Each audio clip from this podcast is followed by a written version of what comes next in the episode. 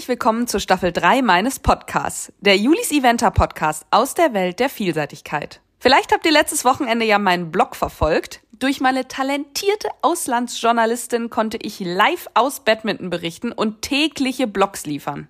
Tilly Barrett hat das mit so viel Liebe geschrieben und auch unseren heutigen Podcast-Gast immer wieder interviewt. Denn heute mit Folge 7 sind wir brandaktuell. Badminton, das Mecker der Vielseitigkeit, das schwerste Turnier der Welt, fand am letzten Wochenende statt und wir hören heute den einzigen deutschen Starter. Von mir kriegt er auf jeden Fall einen Preis für außerordentlichen Mut, denn da ganz alleine hinzufahren, am Anfang der Saison, ohne wirklich viel vorher gehabt zu haben, da gehört schon echt viel Mut dazu.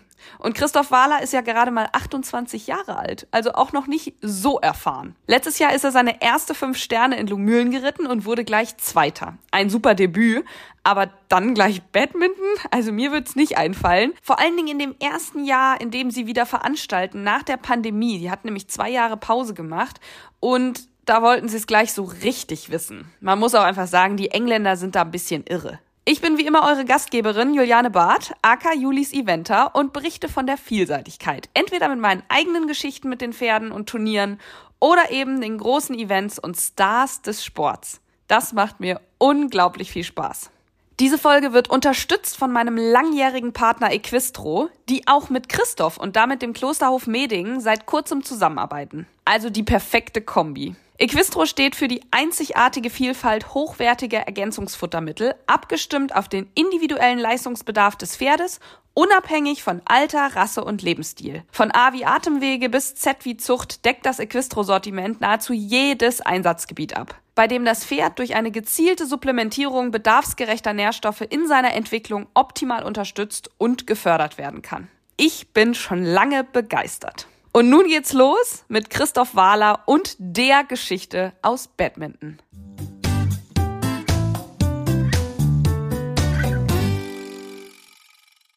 Lieber Christoph, erstmal herzlich willkommen in meinem Podcast.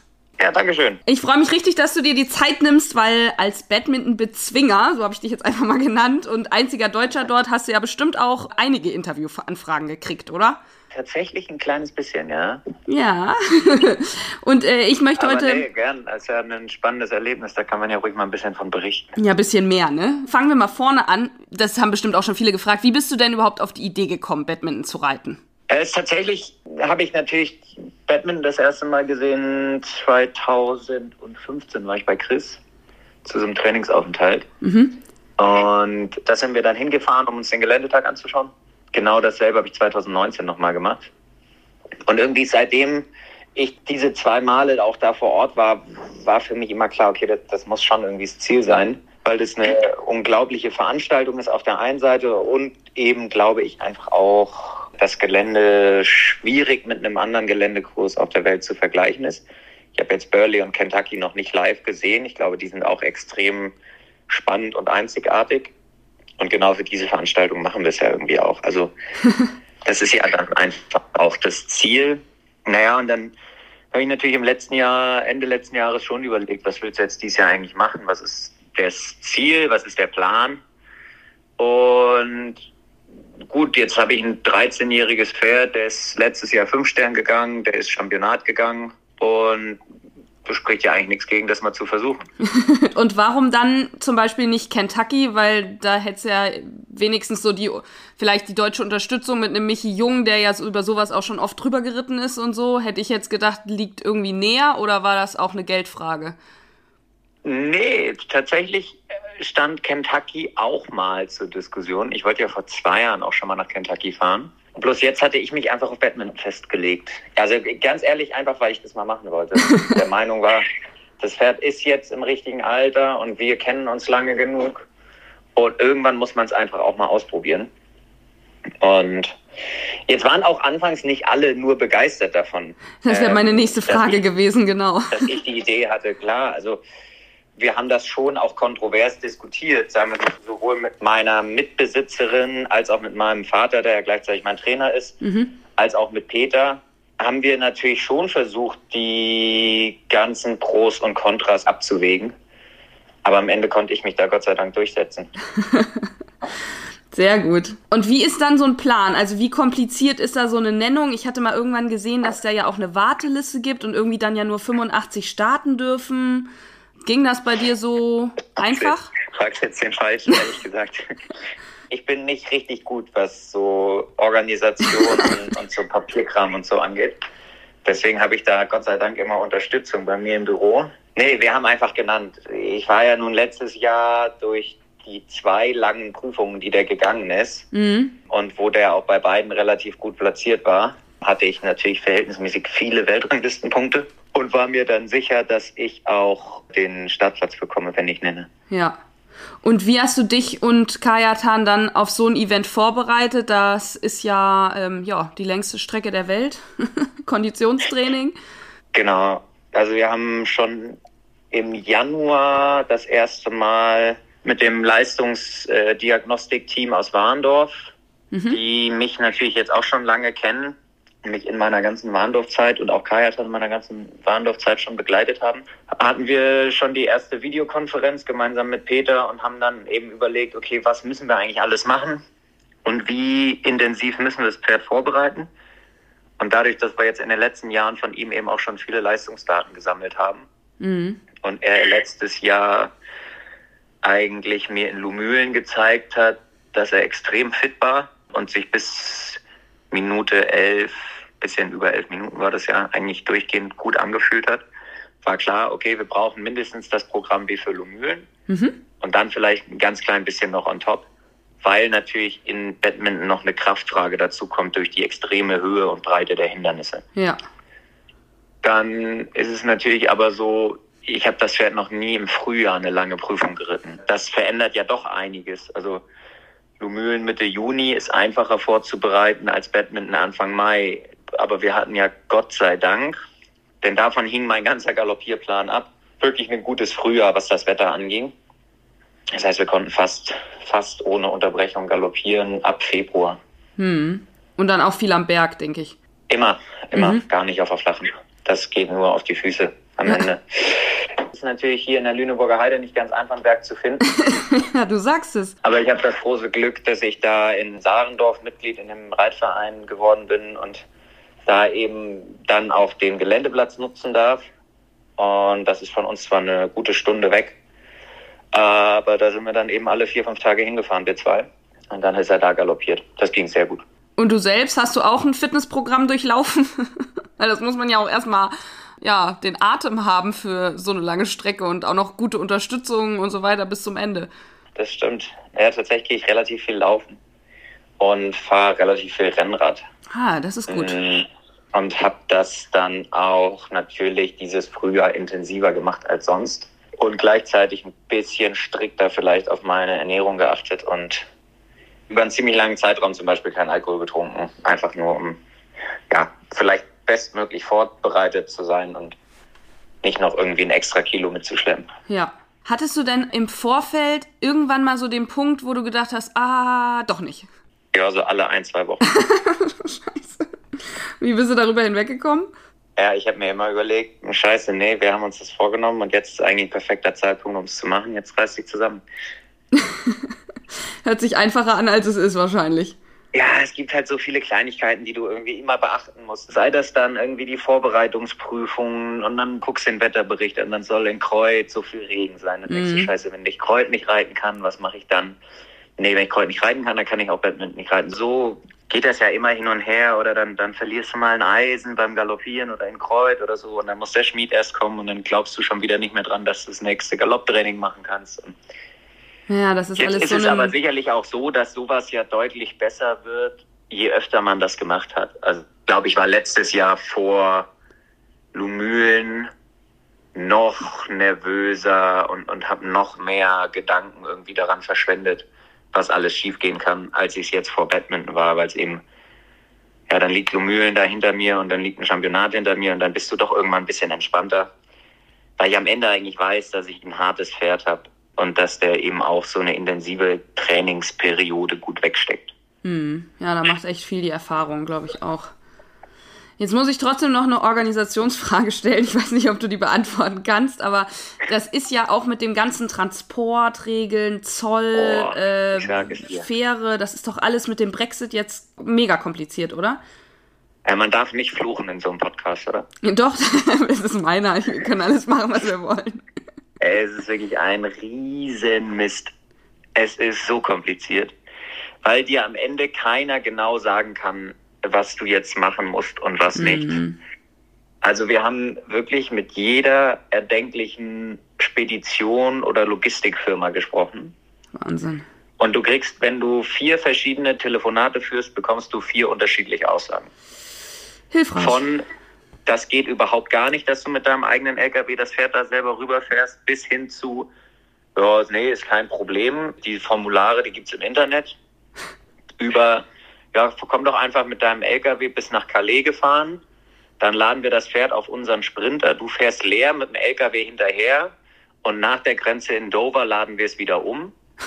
Leider durch diesen Brexit eine dermaßen blöde Situation entstanden, dass weder die englischen Behörden noch die französischen Behörden und schon gar nicht die deutschen Spediteure wissen, was jetzt überhaupt alles genau erlaubt ist und was nicht.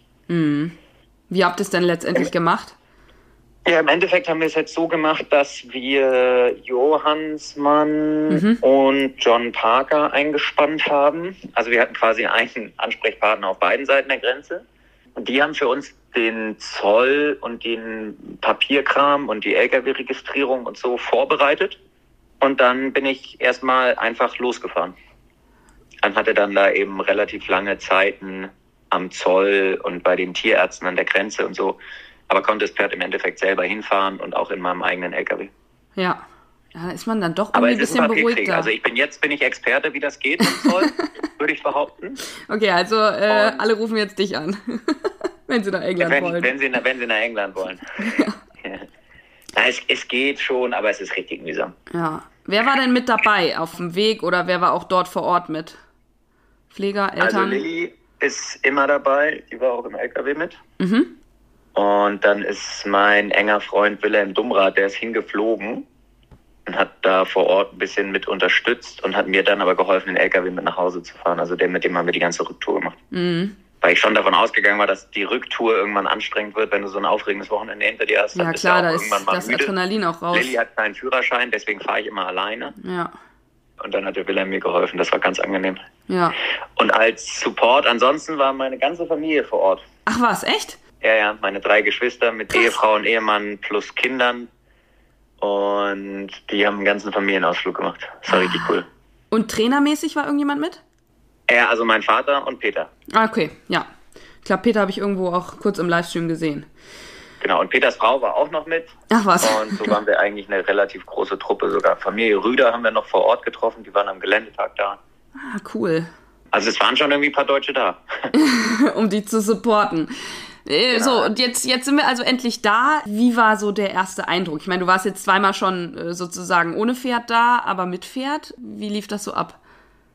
Ja, richtig cool. Also zum einen hast du ja feste Stallungen, die ich auch in meinen Besuchen vorher gar nicht angeschaut hatte. Ja. Dann kommst du dann äh, unten im, im Dorf an und dann gibt's ja mittlerweile auch wegen diesen ganzen Herpesregularien und so ein relativ, relativ mühsames Aufnahmezinnober, bis du die Pferde dann endlich mal vom LKW geholt hast. Mhm. Und dann kommst du aber wirklich in diesen Innenhof und auf einmal ist alles ruhig und es ist alles nett und freundlich und gut organisiert und alle freuen sich gefühlt, dass du da bist. So, also vom Steward über, über das Stallpersonal, über die Leute, die dann nur die Ordner oder die, die Security machen. Alle sind irgendwie freundlich und hilfsbereit und also es war echt eine wahnsinnig angenehme Stimmung und sehr, sehr gut organisiert. Ja, gut, die können das, glaube ich, auch nach so vielen Jahren. Ja, und dann, dann ist es einfach ein besonderes Gefühl. Also erst, Ja. wir waren so einen Tag oder so da und dann meinte Lilly, die sonst immer sehr darauf achtet, dass wir ja nicht zu abgehoben rüberkommen, ähm, meinte sie mir so, boah, Christoph, ich glaube, wenn man jetzt hier als Reiter ist, dann darf man sich auch ein klein bisschen besonders fühlen. Aber so ist es irgendwie auch. Du, du fühlst dich irgendwie die ganze Zeit, fühlst du dich besonders, weil dich auch alle so toll behandeln. Mhm. Also sowohl die, die Reiter als auch die Grooms, als auch die Pferde, jeder wird da einfach irgendwie gut behandelt und jeder soll die bestmögliche Zeit haben. Das Gefühl hat man eher zur Zeit. Ja, das ist natürlich schon ziemlich cool. Also, Ja, so also es hat echt riesen Spaß gemacht. Willkommensgefühl, ja. So, wie war denn das erste Mal Gelände abgehen? Lang. Ja, das ist schon ein ganz schöner Walk. Gut, das Gelände kannte ich ja ungefähr. Also das, das war jetzt tatsächlich ein Vorteil, dass ich schon mal da war. Dass es halt nicht so ein kompletter Schuss ins Blaue war. Aber ist doch Aber was anderes, wenn du dir das anguckst, als wenn du reiten musst, finde ich immer. Ja, ja, klar, klar. Aber du weißt immerhin schon mal, wo was ist und Ja. so. Also du, du läufst da nicht rum und, und hast überhaupt keinen, keinen Überblick. Und ich hatte mir natürlich auch so ein bisschen ein paar Fotos von den Sprüngen und so vorher angeguckt. Mhm. Wobei ich das nicht zu viel machen wollte, weil das doch am Ende immer irreführend ist. Und die Art und Weise, wie die fotografiert sind, gibt ja auch nicht immer wieder, wie der Sprung wirklich ist. Nee, das stimmt.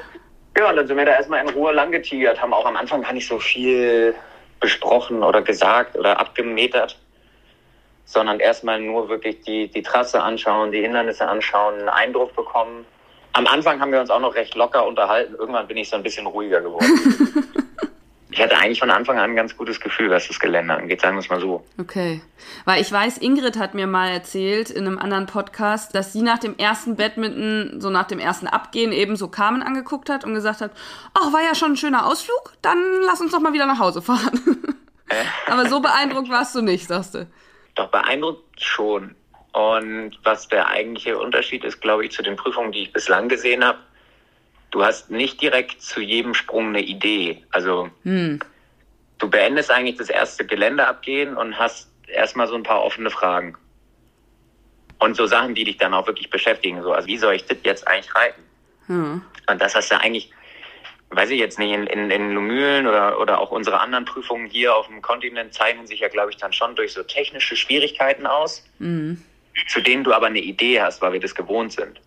Und das war da jetzt nicht immer so. Und das war eigentlich das Spannende. Auf der anderen Seite hatte ich ja auch genau da irgendwie Bock drauf. Also das Mhm. ist ja das, was, was das Ganze so besonders macht, ist ja das, das Gelände dort. Ja, absolut. Aber von den Stimmen her war es schon, also man hörte schon immer mal wieder so, oh ja, das ist eher sechs Sterne als fünf Sterne. Hast du es auch so gesehen? einfach mega hoch und breit. also so, es fing ganz entspannt an, die ersten drei Sprünge. Und dann war dieses Quarry, war auch noch halbwegs freundlich. Dann kam noch so ein kleiner Graben. Und dann ab diesem Huntsman's Close, Ja, das war Huntsman's Sprung Close. 6 ABC, war gefühlt alles maximal hoch und breit. Und auch diese vermeintlichen Erholungssprünge hatten einfach immer so eine enorme Tiefe. Das war schon krass. Vielleicht war es auch an manchen Stellen, keine Ahnung, dann, dann sieht es schon höher aus, als man immer so denkt. Als man so denkt, dass es gehen kann. Und wo liegen so Kajatans Stärken und Schwächen? Worauf achtest du dann beim zweiten, dritten, vierten Abgehen? Ich weiß ja nicht, wie oft du abgegangen bist. Ich bin fünf oder sechs Mal abgegangen. Seine Stärken ist, dass er unheimlich ehrlich ist und unheimlich vermögend. Das macht es einem schon sehr leicht. Der, der hat so ein Gleichmaß im Sprung und auch im Galopp, dass du ihn eigentlich unheimlich gut kalkulieren kannst. Also ich weiß, der hat einen großen Galopp. Ich weiß aber auch, er kann seinen Galopp in den, in den Aufgaben dann klein machen, wenn es sein muss. Mhm. Und ich weiß, er ist sehr gut zu reiten. So, das sind ja alles schon sehr, sehr positive Attribute, die ihn auszeichnen. Absolut. Das einzige, wo ich sagen würde, und da hat er mich jetzt dieses Wochenende aber eines Besseren belehrt, wo ich vorher dachte, eigentlich das wäre im Gelände eine Schwäche, ist, wenn er alleine Entscheidungen treffen muss. Also wenn, weißt du, wenn die sich einfach auch mal aus einer, aus einer schlechten Situation Ja. raushelfen müssen. Das ist so in der Vergangenheit immer mal gewesen, wenn wir mal einen Wackler hatten, dann, dann war das in solchen Situationen. Und das war aber klar, solche Situationen würden da entstehen, wo die, Ja. wo du die halt die Galoppsprünge nicht genau weißt vorher. Oder er mal einen kleinen dazu machen oder auch mal einen weglassen muss. Und, und das war jetzt im Nachhinein, muss ich sagen, für ihn überhaupt kein Problem, Gott sei Dank. Da ist er eben doch auch einfach älter und erfahrener und reifer mittlerweile. Und deswegen glaube ich wirklich, oder bin ich mir jetzt relativ sicher, dass er echt ein komplettes Geländepferd ist. Ja, krass. Wir müssen nur noch ganz bisschen Ruhe in die Dressur kriegen. Das ist korrekt. Was war da so? Also ich meine, ich habe ja geguckt und es war ja draußen schon, galoppiert er ja immer wieder an, ne? War schon draußen sehr, Ja. sehr spannig. Hattest du da eigentlich eine Chance, den irgendwie noch runterzufahren? Boah, ja, eigentlich schon. Die letzten Prüfungen, die der gegangen ist, auch im letzten Jahr, seit Lumülen eigentlich, haben sich eigentlich dadurch ausgezeichnet, dass er sich dann doch im Laufe der Aufgabe beruhigt, mhm. wenn er mal angeht. Ich hatte dort auch vorher beim Arbeiten in Batman eigentlich ein sehr gutes Gefühl. Er war sehr entspannt. Er war auch den Tag vorher im Stadion ziemlich entspannt, hat am langen Züge gegrast. Wir durften ja nur Schritt reiten und auch nicht ins Viereck. Und das ist sicherlich ein Riesennachteil. Also bei den anderen Prüfungen, wo du dann Sandvierecke hast und kannst die da drin schon mal arbeiten während der Familiarization, das macht für ihn ganz viel aus. Und das war so ein bisschen jetzt das große Fragezeichen. Boah, und dann bin ich aber da reingekommen und habe sofort gemerkt, wie er angegangen ist. ja. Und dann ging er eigentlich in der Trap-Tour. Trap-Tour war super, ja. Und, und beruhigte sich auch ein bisschen. Dann hat er sich aber doch im Schritt wieder aufgeregt. Im Schritt hat er irgendwas dann, gesehen, ne? Da hast du noch gelacht. Ja, dann hat er ein bisschen auf, auf diese große Leinwand geguckt, oh, hat er sich selber angeschaut. Die, die ist riesig da, diese Leinwand. Ja. Dann war mir schon klar, okay, jetzt kommt Halten rückwärts und wenn, wenn ja. ein Pferd hast, was sich gerade schon ein bisschen aufspult und dann, dann musst du halten und rückwärts richten, dann ist es nicht optimal. nee. Warst du sehr enttäuscht nach der Dressur schon, ne? Ja, happy war ich nicht. Auf der anderen Seite, muss ich sagen, hatte ich das relativ schnell abgehakt. Also ja, muss man in so einer das waren Prüfung jetzt 32 auch. Punkte. Gut, vom Sieg warst du damit schon, schon weg, aber du warst ja irgendwo noch zu einer guten Platzierung. Ja, Top 10 Platzierung warst du noch da. Warst du eigentlich ja. absolut in Schlagdistanz. Also und, bei, und Badminton auf jeden Fall. Eben relativ schnell, relativ schnell vor Augen gehalten. Okay, das wird alles am, am Samstag nochmal durchgewürfelt. Und dann habe ich mich nur noch aufs Gelände konzentriert, weil das am Ende ja das war, wofür wir da hingefahren sind. Absolut. Du bist ja Donnerstag schon Dressur geritten. Was, was hast du dann Freitag mit ihm gemacht? Auch Freitag bin ich ein bisschen spazieren geritten. So. Man darf da überall im Park rumreiten. Und dann gab es da noch so einen kleinen Kenter-Track. Und dann bin ich einfach nur mit Springsattel da. Ich habe gedacht, möglichst wenig belasten, möglichst so erholsam für ihn gestalten. Einfach ja. nur am langen Zügel, Schritt, Trab, bin vielleicht, weiß ich nicht, 200 Meter galoppiert. ja. So, und dann Samstag Gelände, das war ja dann umso ja, krasser. Warst du sehr aufgeregt vorher? Schon, ja. Angespannt eh. Nicht so, dass ich jetzt dachte, boah, nee, nee, lass mal wieder nach Hause fahren. Sondern ich hatte schon auch Bock drauf. Aber du hast natürlich, je länger du dann anfängst, darüber nachzudenken, desto mehr Fragezeichen hast du auch. Ist er fit genug? Als die ersten Pferde dann doch sehr, sehr müde wurden, dann, dann ja. fragst du dich auch, boah, hast du jetzt genug gemacht oder nicht? Ja, gerade und auch ähm, Anfang dann, der dann, Strecke ist ja auch echt viel passiert. Also genau, Tom McEwen als Siebter da. Da wirklich starke, starke ja. Paare, die ich mir eigentlich angucken wollte, um zu schauen, wie das genau geritten wird. Und wenn die dann da hinfallen, dann denkst du auch, naja, gut, so dann doch nicht. Und dann habe ich gar nichts mehr angeschaut. Also ich habe die ersten vier Pferde geschaut oder so und dann habe ich gesagt, jetzt, jetzt genug. Machen wir es einfach so, wie wir es abgegangen sind. Ja. Ja, wir als Zuschauer haben ja tatsächlich einen ziemlichen Schrecken gekriegt, weil wir haben dich starten sehen dann bist du irgendwann, sah man dich zum Schritt durchparieren. Dann hat niemand was gesagt. Ja. Locker fünf, sechs Minuten hat man dich gar nicht mehr gesehen. Und wie gesagt, keiner hat was gesagt. Und dann bist du so äh, freudestrahlend ins Ziel galoppiert. so, und wir so, hä? Und mit der Zeit und allem. Also du wurdest angehalten. Stimmt, da wurde dann auch noch angezeigt, dass ich irgendwie zwei Minuten... Zwei Minuten war. über die Zeit, ja genau. Das war noch irgendeine alte Uhr. Dann hätte ich mich nicht so Ja eben, wir waren so, hä? Was ist jetzt los? Aber ähm, genau, du wurdest angehalten. Was geht einem da im Kopf vor? Oder wie kriegt man das Pferd dann auch wieder in den Modus? Das war eigentlich gar nicht schlimm. Ich wurde angehalten, ziemlich genau nach sechseinhalb Minuten. Danach dieser Footbridge. Mhm. Also diese, diese schräge Brücke über den Graben. Ja, diese schreckliche kaputte Brücke.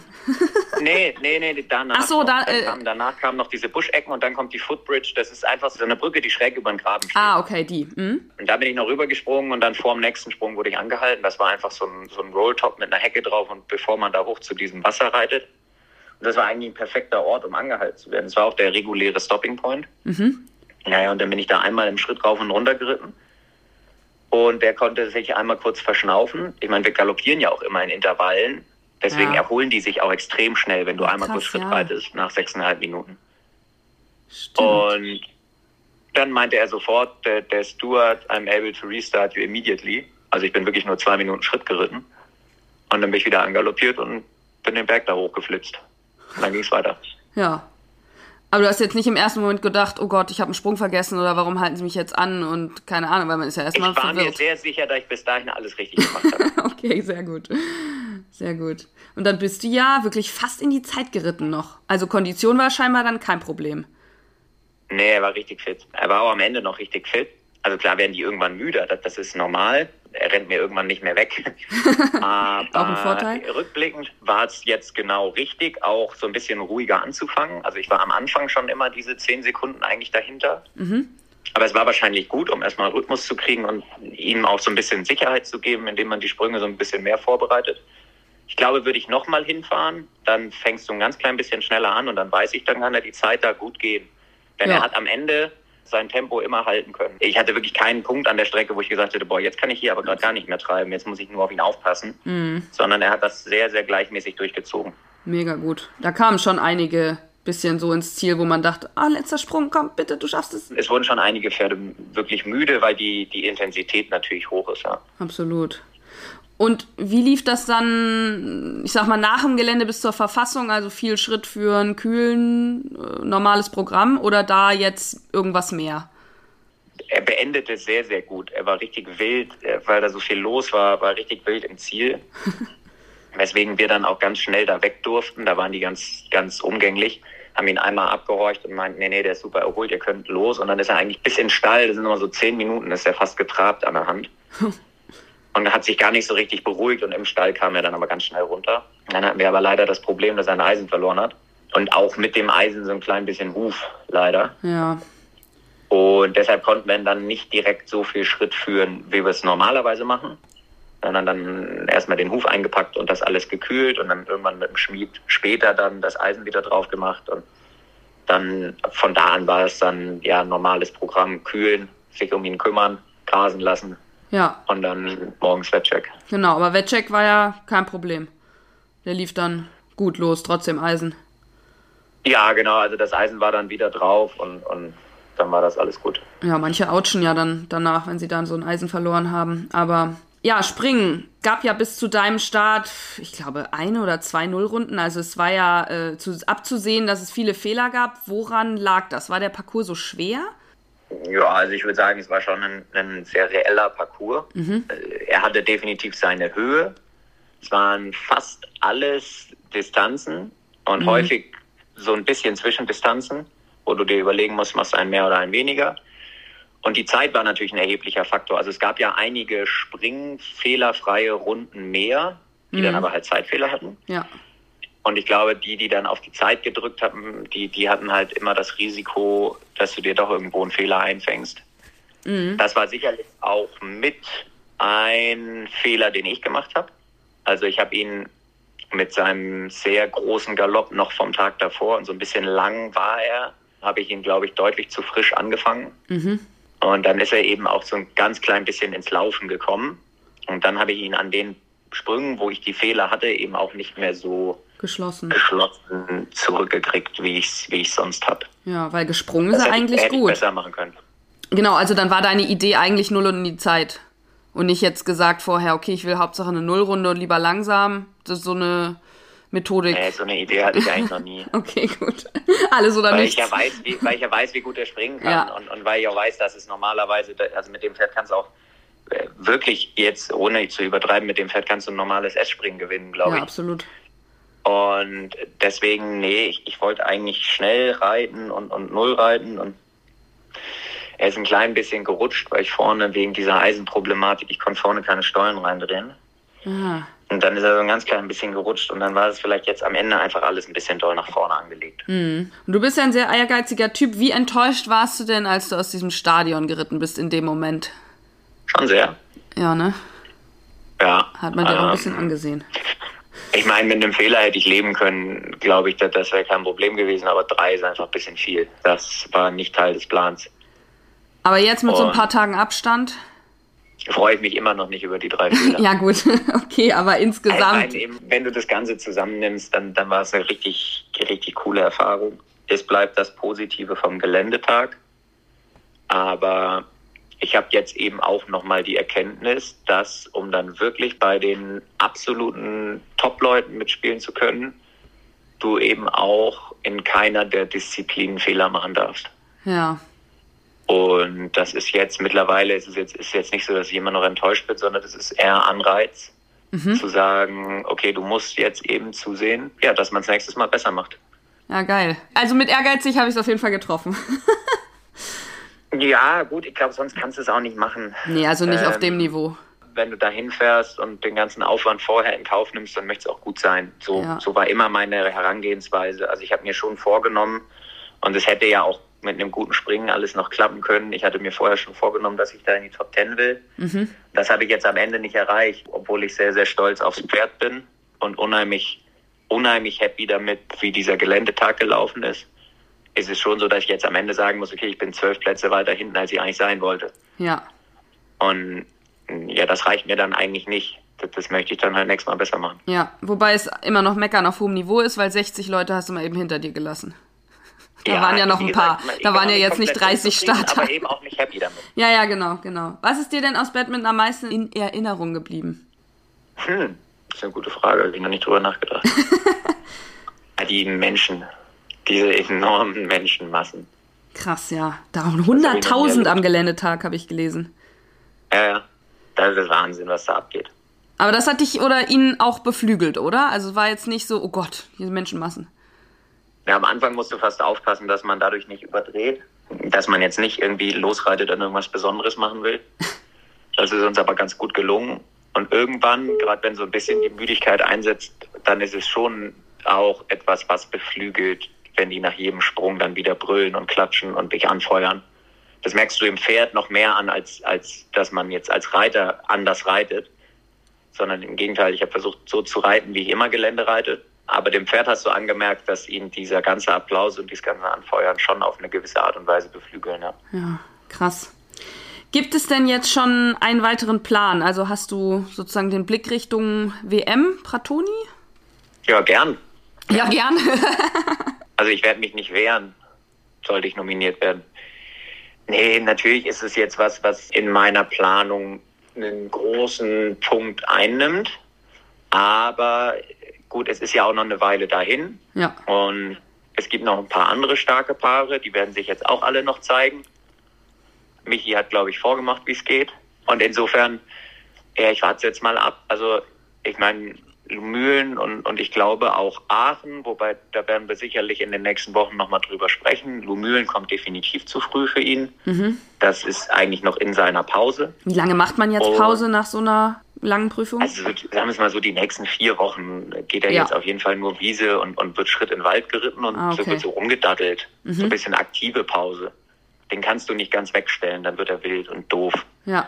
Aber der geht jetzt halt ganz, ganz viel auf Wiese. Der geht ein bisschen in unseren Aquatrainer zwischendurch, um ihn so zu erhalten, die Muskulatur. Ja. Und wir reiten den ein bisschen in den Wald. Ja, dann ist Lumülen tatsächlich ein bisschen früh. Genau, und dann ist Lumülen eigentlich zu früh. Aachen, wie gesagt, das, das muss ich jetzt alles mal in Ruhe mit Peter und mit meinem Vater und mit meiner Mitbesitzerin besprechen, was wir machen wollen. Definitiv auf dem Plan steht dann Harras. Das ist, glaub ich, letzte ist ja Sichtung, letzte ne? Sichtung. Ja, genau. Und dann weiß man auch, was jetzt Phase ist. Und wenn Pratoni, dann ist es schön, dann werden wir da alles geben. Und wenn nicht Pratoni, dann kann man sich überlegen, ob man noch einen anderen Höhepunkt setzt oder ob man sagt, komm, wir machen jetzt nächstes Jahr wieder, wieder mit Badminton weiter. Also das ist der eigentliche Plan. Nochmal angreifen und dann die Top Ten Platzierung nach Hause holen. Ja, ob es jetzt nächstes Jahr ist oder wann anders, aber irgendwann müssen wir dann nochmal hin. Ja, naja, du weißt ja jetzt, wie es geht mit dem ganzen Zollgemache und so. Das muss man ja auch Eben. ausnutzen. Genau so. Ja, Mensch, vielen, vielen Dank für die Zeit. Es war ein bisschen länger, als ich äh, gesagt habe, weil ich so viele Fragen hatte. Aber es war auf jeden Fall total spannend, dich das Wochenende da zu begleiten, auch wenn ich jetzt nur am Bildschirm saß. Aber ich habe ja auch Tilly geschickt, um dich immer wieder zu Ja, interviewen. genau. Und das war echt cool. Vielen Dank. Nee, sehr gern. Vielen Dank fürs Interesse. Und wie gesagt, das hat schon, hat schon Spaß gemacht. War eine sehr coole Erfahrung.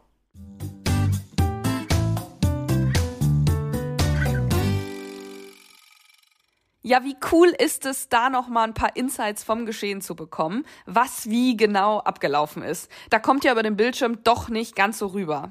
Ich habe mich so gefreut, wie offen Christoph jetzt im Podcast so ins Plaudern gekommen ist und man kann richtig spüren, dass da so zwei Herzen in seiner Brust schlagen. Das eine, hey, ich habe Badminton bezwungen und das andere, hey, das können wir eigentlich noch besser. So ein ehrgeiziger Typ, der aber sich mit diesem Pferd das alles selber erarbeitet hat. Ich glaube, da werden wir noch einen nächsten Badminton-Ausflug erleben. Vielen Dank an Equistro für die Unterstützung. Sicher hat Christoph die guten Pferdebeine nach dem Gelände auch mit Perkutin eingeschmiert. Mein absolutes Must-Have von Equistro, eine Tonerde mit perfekter Konsistenz und dazu mit Arnika versetzt und noch einigen anderen Kräutern, um die Regeneration nach der Belastung bestmöglich zu unterstützen. Schaut gerne mal auf der Equistro-Webseite vorbei, da findet ihr zum Beispiel auch alle Dopingregeln oder bei equidox.de, da könnt ihr direkt losshoppen. In Folge 8 ist schon wieder der Buschfunk dran. Kaum zu glauben, dass schon wieder vier Wochen um sind. Es sind echt viele Ergebnisse nachzutragen von den letzten Wochenenden, denn es waren ja immer mehrere Turniere gleichzeitig. Dieses Wochenende zum Beispiel steht ja auch noch das Testevent in Pratoni an, das gleichzeitig der erste Nations Cup ist und die Deutschen sind mit Sophie Leube, Andreas Dibowski, Anna Siemer und Ingrid Klimke dort am Start. Ich glaube, da haben sie echt eine krass starke Mannschaft zusammen. Das wird sicher auch total spannend. Wir haben es hier für heute geschafft. Ich freue mich über Bewertungen in den Podcast-Portalen wie Spotify und Apple Podcast, denn so zeigt ihr ja auch anderen, dass der Podcast hörenswert ist. Und dann gehen auch die Zahlen wieder ein bisschen hoch. Mir hat die Folge auf jeden Fall super viel Spaß gemacht. Ich hoffe euch auch. Man lernt ja irgendwie immer was dazu. Stay tuned und bis nächste Woche.